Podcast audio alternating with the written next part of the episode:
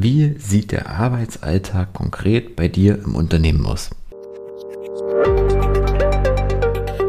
Und damit hallo und herzlich willkommen zu einer weiteren Episode von Employer Branding to Go, der Podcast, der sich darum kümmert, dass du die magischen Worte für deine Arbeitgebermarke findest.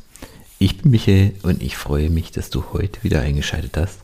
Und in der heutigen Episode soll es um fünf Punkte gehen, mit denen du deine Stellenanzeigen von vornherein besser machst, mit denen du dich von vornherein vom Markt und von deinen Konkurrenten abheben kannst. Und damit starten wir am besten auch direkt in die Episode rein, denn der erste und ja im Grunde auch wichtigste Punkt, wenn es um deine Stellenanzeigen geht und du die besser machen möchtest, ist, sprich mit deinen Mitarbeitern, sprich mit denen, die die Stellenanzeige jetzt im aktuellen Moment bereits ausführen, die diese Stelle jetzt innehaben. Was? Weil dann kriegst du die Infos, die für dich und für deine Bewerber vor allen Dingen relevant sind. Also das Schlimmste, was du an dieser Stelle machen kannst, ist einfach zur HR-Abteilung zu gehen und zu sagen, jetzt, ich suche jemanden im Sales zum Beispiel oder jemand in der Buchhaltung und jetzt äh, macht mal und überlegt euch mal, was ein Buchhalter so für Skills braucht oder was einem Buchhalter so wichtig ist.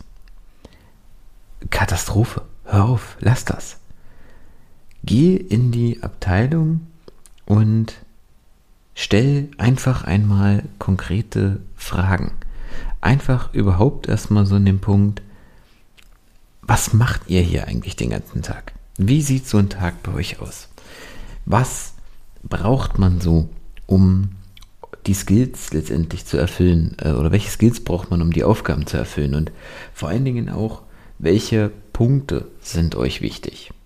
Ne? Und dann bekommst du überhaupt erstmal einen realistischen Eindruck, welche Sprache spricht die Zielgruppe eigentlich. Als zweites überhaupt so auch den Punkt, äh, ich habe es eben gerade angerissen, wie sieht so eine Stelle eigentlich aus? Also, was konkret macht ihr hier den ganzen Tag? Also, gar nicht ähm, einfach die Aufgaben aufschreiben. Weil oft hast du in Stellenanzeigen, ähm, dass es eher so Jobbeschreibungen sind. Wenn du einen Buchhalter suchst, dann wird da pauschal beschrieben, was ein Buchhalter macht. Oder was jemand im Sales macht. Aber das will ja dein Bewerber nicht wissen. Der will ja wissen, was konkret mache ich bei dir. Bei dir auf der Stelle. Die Aufgaben sind so mit der wichtigste Teil in der Stellenanzeige. Und da eben einfach dann die Frage, wie sieht der Arbeitsalltag konkret bei dir im Unternehmen aus? Und genau das ist es, ist es, was du beschreiben musst. Keine allgemeine Plattitüde, sondern konkret diese eine Position. Und als nächstes ist der Punkt, weniger ist mehr bei den Stellenanzeigen. Ja, ich weiß, das ist jetzt ein dummes Sprichwort, aber es ist wirklich so.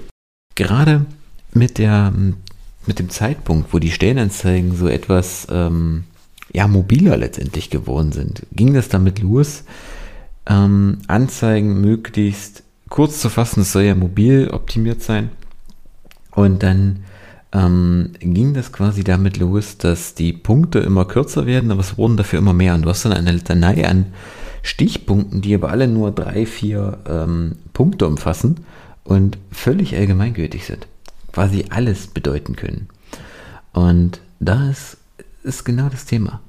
Nimm dir lieber nur drei oder vier Punkte und mach die dafür etwas konkreter.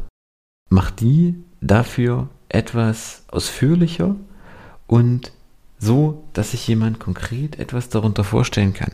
Also konkret zum Beispiel in den Punkt Anforderungen.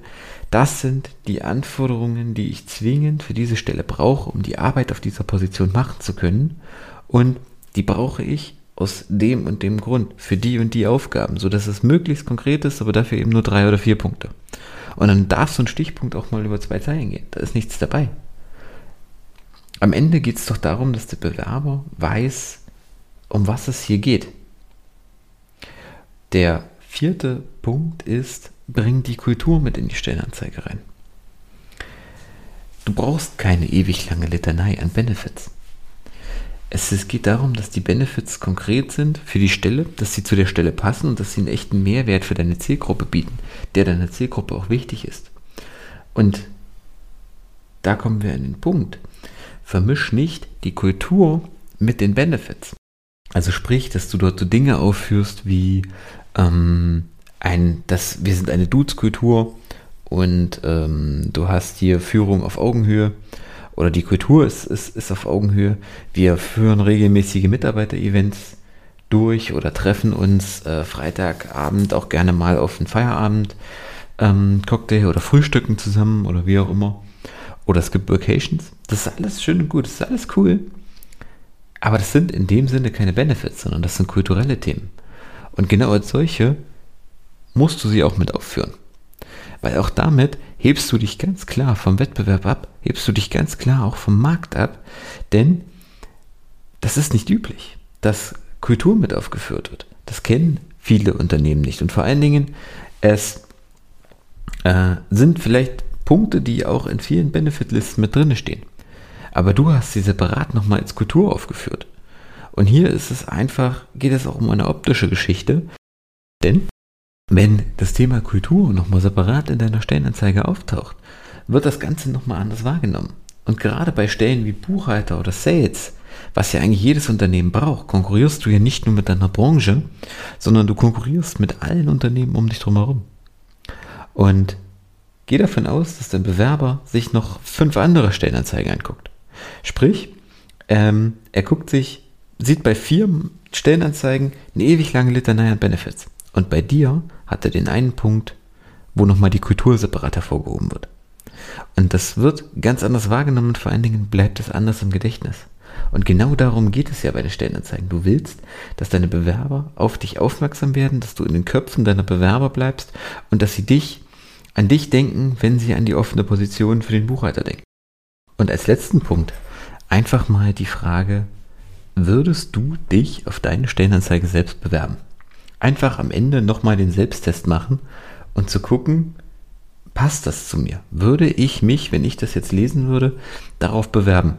Und wenn du da an der Stelle noch ein bisschen zögerst, dann musst du schlichtweg einfach nochmal ran an die Stellenanzeige. Das war's mit der heutigen Episode. Ich hoffe, sie hat dir gefallen. Und wenn du noch auf der Suche bist nach den richtigen Worten für deine Stellenanzeigen und für deine Texte, dann geh einfach einmal auf magic-writing.de und hol dir quasi den verlängerten Arm für dein Copywriting, für deine Texte oder für dein Marketing. Und wir hören uns dort schon in wenigen Tagen.